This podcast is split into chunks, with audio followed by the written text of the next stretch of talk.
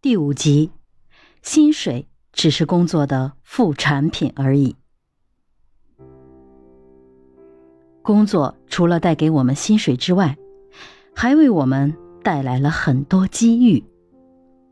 比如，艰难的任务能锻炼我们的意志，新的工作能拓展我们的才能，与同事的合作能培养我们的人格，与客户的交流。能训练我们的品性，工作能够丰富我们的经验，增长我们的智慧。与在工作中获得的技能与经验相比，微薄的薪水就显得不那么重要了。金钱只能支配一时，而工作赋予你的能力可以受益终生。一个人若只为薪金而工作，把工作当成解决面包问题的一种手段，缺乏更高远的目标，最终伤害的只能是自己。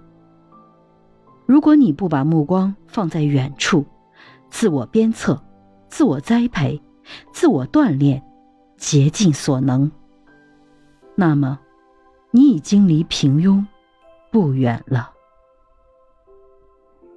卡罗·道恩斯是汽车公司的普通员工，他工作了六个月之后，想试试是否有提升的机会，于是直接写信向老板自荐。老板答复说：“你去新厂安装机器设备吧，不一定保证加薪。”道恩斯根本看不懂图纸，因为他没有受过任何工程方面的训练。但是他不愿意放弃任何的机会，于是他发挥自己的领导才能，自己花钱找到一些专业技术人员，提前完成了任务。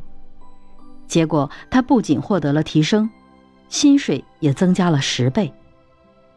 我知道你看不懂图纸，老板后来对他说：“如果你随便找个借口推辞，我就会开掉你。”道恩斯后来成为千万富翁，退休后担任南方政府联盟的顾问，年薪只有象征性的一美元，但是他乐此不疲，不为薪水而工作已经成为他的一种工作习惯。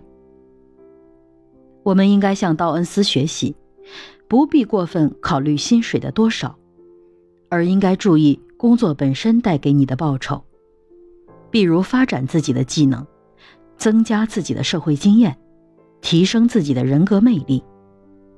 与你在工作中获得的技能经验相比，你还觉得工资是最重要的吗？